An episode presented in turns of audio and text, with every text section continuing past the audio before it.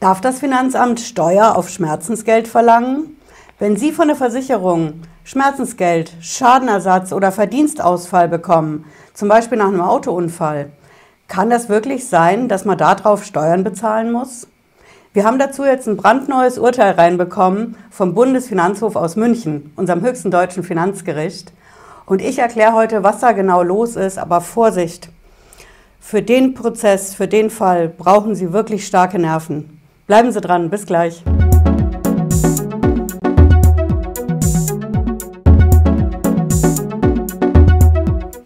Ich bin Patricia Lederer, ich bin Rechtsanwältin in der Frankfurter Steuerrechtskanzlei Lederer Law. Ich freue mich, dass Sie dabei sind. Ja, hier auf dem Kanal berichte ich ja immer wieder über aktuelle Gerichtsurteile, vor allen Dingen in Sachen Steuer- und Finanzamt für die Unternehmer und die Selbstständigen, die da Ärger mit haben. Und deswegen, wenn Sie noch kein Abo haben, lassen Sie hier unten gern eins auf dem Kanal. Heute berichte ich von einem Prozess, der selbst einer hartgesottenen Steueranwältin wie mir richtig unter die Haut geht. In dem Prozess, da geht es um ein Mädchen, das ist zwölf Jahre alt. Und wenn die Erwachsenen sie fragen, na, was willst du mal später werden, dann sagt sie direkt, ich will mal Ingenieurin werden. Manchmal guckt sie dann auch zu den Eltern und sagt dann, hm, ich will später mal Forscherin werden.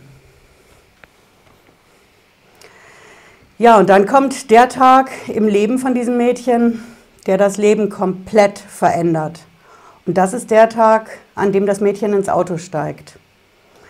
Das ist am 20. Dezember, kurz vor Weihnachten, im Jahr 2003. Und da kommt es zu einem schweren Autounfall, zu einem Frontalzusammenstoß mit einem LKW auf der Autobahn. Das Mädchen überlebt den Unfall, schwer verletzt. Das Mädchen hat schwere körperliche und geistige Behinderung danach. In der Amtssprache von der Versorgungskasse, vom Versorgungsamt heißt das dann Grad der Behinderung 100 Prozent. Und derjenige, der in dem LKW saß, der haftet natürlich dafür, was dem Mädchen da passiert ist. Mit anderen Worten, seine Versicherung. Und die Versicherung, die hat das gemacht, was Versicherer gerne machen. Sie hat nicht gezahlt. Und das hat der Vater dieses Mädchens, der den Unfall auch überlebt hat, nicht auf sich sitzen lassen. Der ist gegen die Versicherung vorgegangen. Das ging durch mehrere Instanzen. Und angefangen hat das, wie gesagt, der Unfall war 20. Dezember 2003. Das Ende von dem Verfahren mit der Versicherung war 2015. Die mussten also schon mal zwölf Jahre lang gegen die Versicherung klagen. Auf Schadensersatz, auf Schmerzensgeld, auf Verdienstausfall, all das für das zwölfjährige Mädchen. 2015 kam dann die Einigung. Und die Versicherung hat gezahlt. Die hat mehrere Tranchen bezahlt, unter anderem hat die einen Verdienstausfall bezahlt. Auch was für die verloren gegangene Rente später, natürlich auch für die Betreuung, weil das Kind, das Mädchen ein Pflegefall geworden ist. Was uns heute interessiert, ist der Verdienstausfall, den die Versicherung bezahlt hat. Das sind 695.000 Euro gewesen, fast 700.000. Die Anwaltskosten, um das durchzusetzen, ich sage es vorweg, die lagen bei 57.000 Euro. Und nach diesen zwölf Jahren Streit mit der Versicherung, da ist das Ganze beim Finanzamt gelandet. Denn der Vater hat eine Steuererklärung abgegeben, zusammen mit der Steuerberaterin. Und da hat er diese ganzen Zahlungen von der Versicherung angegeben. Also sowohl das für die Pflege von seinem Kind als auch für die Rente, für die entgangenen Rentenansprüche und vor allen Dingen diesen Verdienstausfall, von dem wir heute sprechen. Das stand alles in der Steuererklärung drin. Gleichzeitig wollte er die Anwaltskosten absetzen, diese 57.000 Euro, weil er ja den Anwalt einsetzen, beauftragen musste und bezahlen musste, um überhaupt erstmal an das Geld zu kommen. Und so ist die Sache beim Finanzamt gelandet. Das Finanzamt ist dann hingegangen und hat gesagt, okay, das sind steuerpflichtige Einkünfte, da fällt Steuer drauf an. Und ich sage Ihnen auch mal ganz genau, wie viel das ist. Das Finanzamt hat gesagt, 695.000 Euro, da ziehen wir die Anwaltskosten nicht ab, so als Werbungskosten oder Ausgabe, sondern wir nehmen diese 695.000 Euro. Und da fällt dann an eine Einkommensteuer von 252.000 und Solidaritätszuschlag von mehr als 13.000 Euro. Also rund 252 und 13.000. Das ist die Steuer, die das Finanzamt festgesetzt hat. Ja, der Vater war natürlich damit nicht einverstanden und hat gesagt, ich lege da Einspruch ein. Einspruch hat er auch begründet und hat gesagt, weswegen er das anders sieht, dass es eben nicht zu versteuern ist. Und das Finanzamt hat es nicht eingesehen. Dann gab es das, was es dann eben gibt. Das Finanzamt macht eine Entscheidung über den Einspruch des Vaters, eine sogenannte Einspruchsentscheidung. Und dagegen hat der Vater dann geklagt vor dem Finanzgericht. In dem Fall ist das das Finanzgericht in Rheinland-Pfalz gewesen. Und was hat das Finanzgericht gemacht? Es hat dem Finanzamt Recht gegeben. Immerhin in relativ kurzer Zeit, muss ich sagen.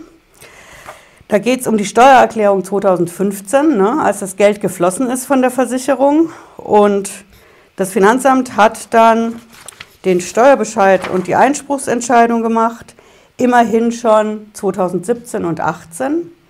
Und ein Jahr später hat das Finanzgericht sein Urteil schon gemacht, in 19.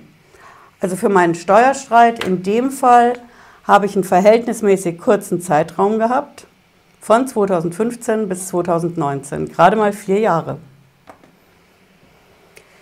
Ja, damit war die Sache aber nicht zu Ende, denn der Vater hat weitergemacht. Das Finanzgericht selber hat in sein Urteil reingeschrieben, das ist unser Urteil, wir lehnen die Klage ab, wir weisen die ab, das Finanzamt kriegt Recht und wir lassen die Revision zum Bundesfinanzhof, zur höchsten Steuerinstanz in München, nicht zu. Steht so im Urteil drin. Dagegen hat der Vater die sogenannte Nichtzulassungsbeschwerde eingereicht. Ne, wenn das Gericht die Revision nicht zulässt, dann mache ich eine Beschwerde dagegen, dass es die nicht zulässt, die Nichtzulassungsbeschwerde. Und so ist der Prozess beim Bundesfinanzhof gelandet. Ja, wie hat der Bundesfinanzhof entschieden?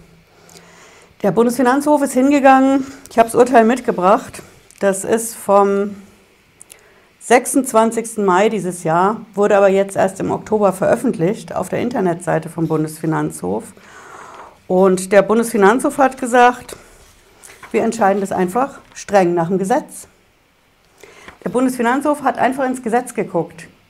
Klingt einfacher als es ist. Ne?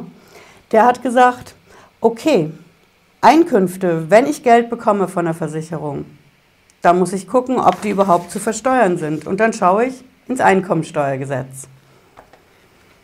Auch das Teil habe ich mitgebracht. Ich habe es auch unten in der Beschreibung verlinkt. Da können Sie es auch nachlesen in aller Ruhe.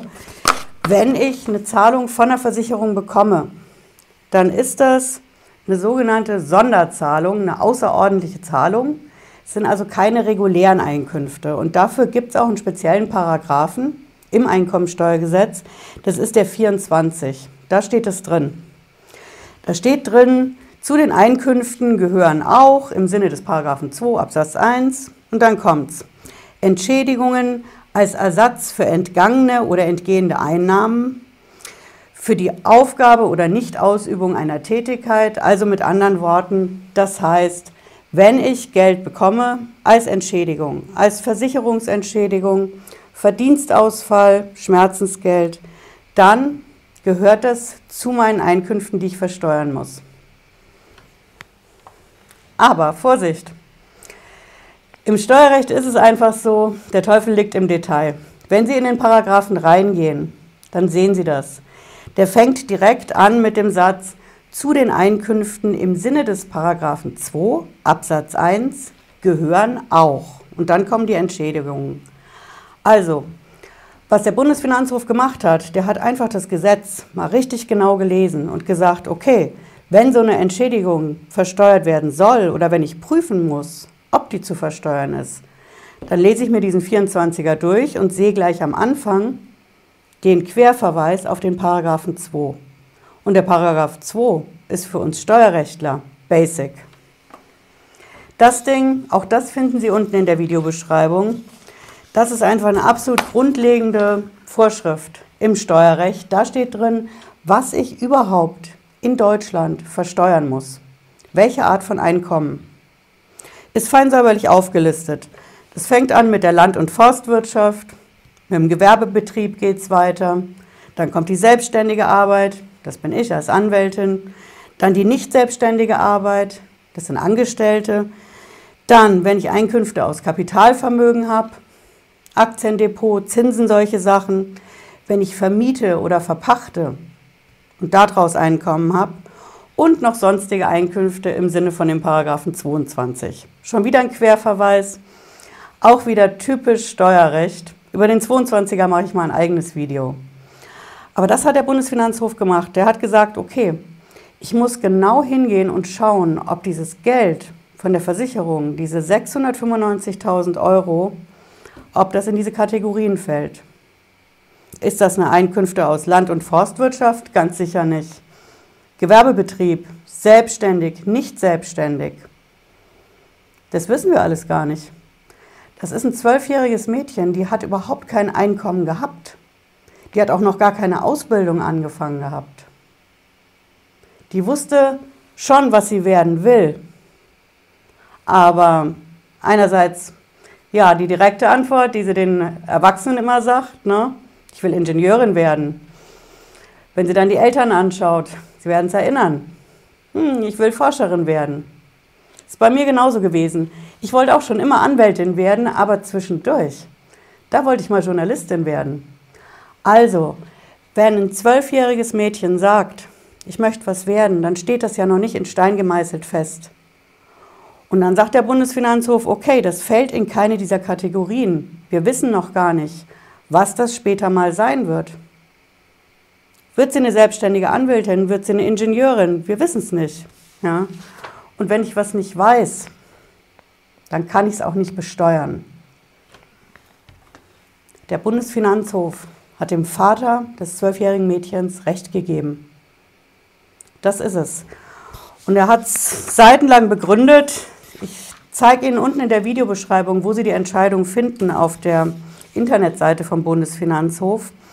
Das Entscheidende ist einfach, dass der Bundesfinanzhof gesagt hat, wir gucken uns direkt das Gesetz an und dann entscheiden wir das selber. Wir entscheiden das durch und verweisen es nicht zurück an die letzte Instanz, was ja auch immer mal vorkommt. Der entscheidende Satz von der Rechtssprache her, der da drin steht, den würde ich mir wirklich merken. Das ist das Ding, Bundesfinanzhof sagt. Das bedeutet, dass zwischen Entschädigung von der Versicherung und entgangenen Einnahmen eine kausale Verknüpfung bestehen muss. Das Ding mit der Kausalität, wir kennen es in der Steuersprache und auch in der rechtlichen Sprache. Kausalität heißt einfach, es muss zusammenhängen. Wenn ich also auf der einen Seite das Geld von der Versicherung habe, ne, diese 695.000 Euro, dann muss ich, wenn ich die besteuern möchte, auf der anderen Seite klar sagen, ich brauche einen kausalen Zusammenhang, einen ursächlichen Zusammenhang. Anderes Beispiel, wenn ich einen Verdienstausfall bekomme, zum Beispiel ich als Anwältin, ich werde in einen Autounfall verwickelt, kann danach meinen Job nicht mehr machen, dann bekomme ich zum Beispiel Schmerzensgeld oder einen Verdienstausfall von der Versicherung, weil ich meinen Job nicht mehr ausüben kann. Dann habe ich diesen kausalen Zusammenhang. Ne? Hier ist die Versicherungsentschädigung, hier ist der Job, den ich nicht mehr machen kann. Und genau das ist in dem Fall von dem Mädchen eben nicht so. Ja, ich habe ein paar Details noch aus der Entscheidung mitgebracht. Was der Bundesfinanzhof im Endeffekt gemacht hat, ist, ähm, er hat deswegen eine siebenseitige Entscheidung, zumindest in dem PDF ist es so, gemacht. Der hat dem Finanzgericht Rheinland-Pfalz mehrere Ohrfeigen verpasst in dem Urteil. Und eine davon ist eben, Leute, wenn ihr so einen Fall zu entscheiden habt, dann schaut ins Gesetz. Und im Gesetz steht es klipp und klar drin.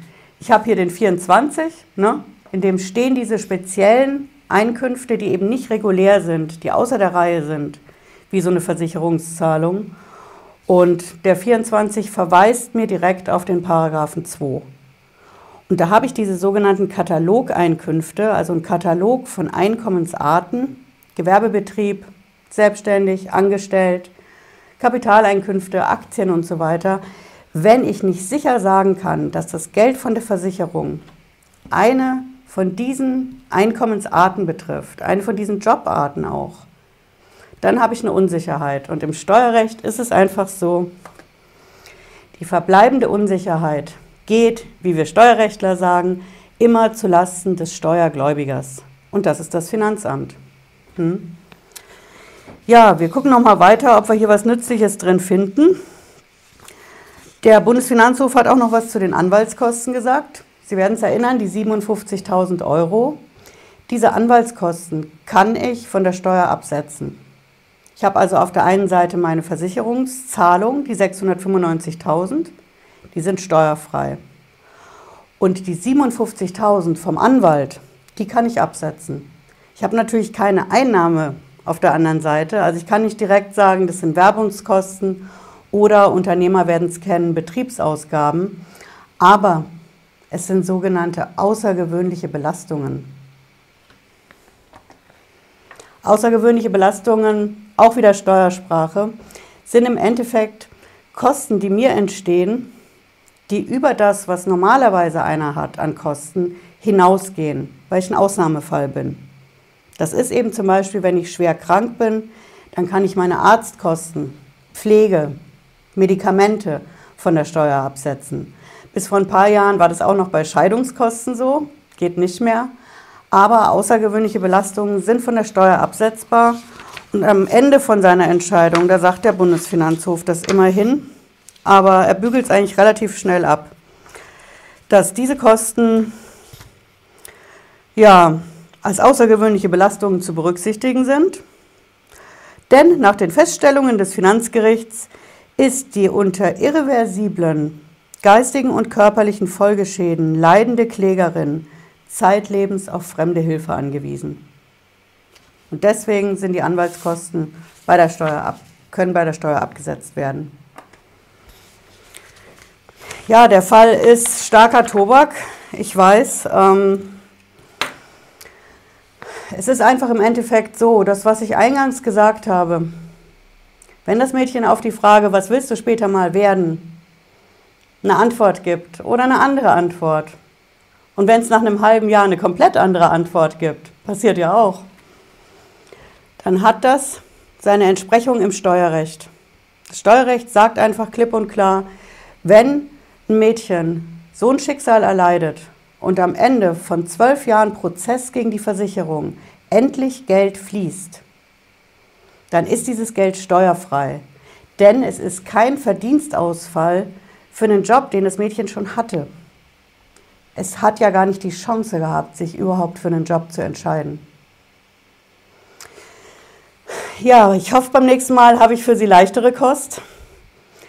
Ja, wenn Sie wollen, sehen wir uns spätestens Freitag 18.30 Uhr wieder. Ähm, vielleicht zwischendurch. Zum Jahresende ist die Hölle los in Sachen Steuer- und Finanzamt. Wenn Sie es nicht verpassen wollen, lassen Sie unten ein Abo auf dem Kanal und ich wünsche Ihnen einen schönen Abend. Bleiben Sie gesund. Ciao.